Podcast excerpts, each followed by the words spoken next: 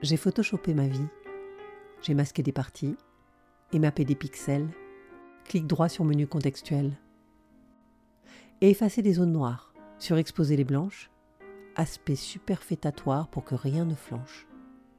Et rien gommé surtout. Le vrai se trouve en dessous, sous l'arrière-plan, caché, à l'abri de mes effets. Ce moi d'origine à peine esquissé, celui auquel je tente d'échapper, insaisissable comme un étranger. Pour parfaire, j'ai adouci mes contours, coordonné mes teintes désassorties, et fait ça avec amour. Une merveille en 300 des pays.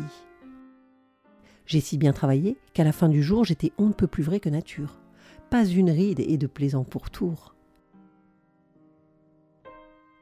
Était-ce moi, là, sur l'écran, ce clone qui se fout des ans? Celle qui prend l'air sérieux pour qu'on n'y voit que du feu? Contrôle, contrôle, les petites fourmis marchent dans ma tête, sur mes couches, mes caches, ma lisière, mémoire tampon saturée, nul retour en arrière. Je suis condamnée.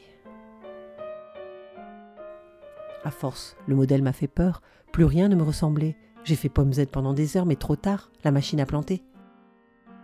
Jamais je ne retrouverai celle que j'avais été, et resterai la forme incertaine, cette piètre copie de moi-même.